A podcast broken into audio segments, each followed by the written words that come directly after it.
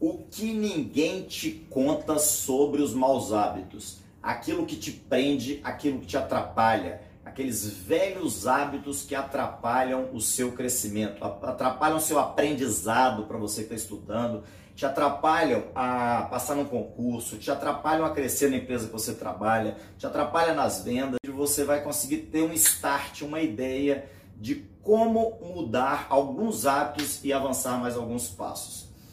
O grande segredo da mudança de hábitos está na substituição. Anota isso, escreve aí, vai lá no comentário, escreve substituição. Qualquer coisa que você entende sobre isso, mas pensa na substituição como uma técnica para tudo. Por exemplo, se você quiser emagrecer, substituição de refeição, descobre quais são os alimentos que vão te saciar mais e que te engorde menos. Faz uma lista deles e começa a substituir. Substituir por coisas gostosas. Substituir um tempero que te faz mal por um tempero que te faz bem.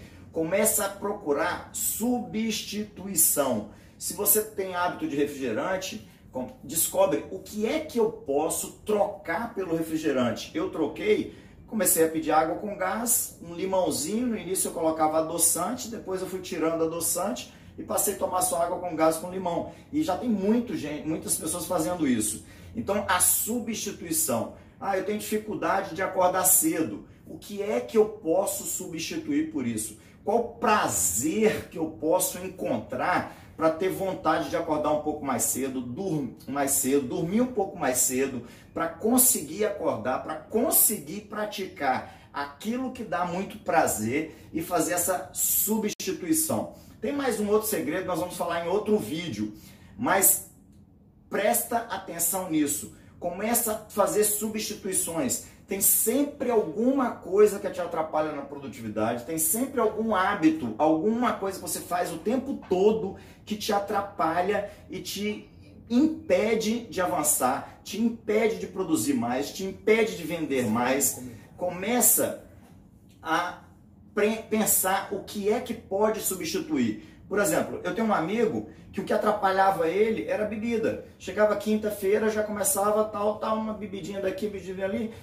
Da quinta até o domingo, o cérebro já não trabalhava mais tão bem e nós somos autônomos. Então, para ele já não funcionava tão bem. Quando ele conseguiu tirar a bebida e incluir corridas, hoje ele está lotado de pequenas medalhas, medalhas de 5 km, de 10 km virou um hábito excelente. Então ele substituiu o prazer que ele tinha na bebida pelo prazer da competição. E hoje ele é um profissional extremamente mais competitivo e já ganha mais, já melhorou a produtividade e é muito mais respeitado. Então anota aí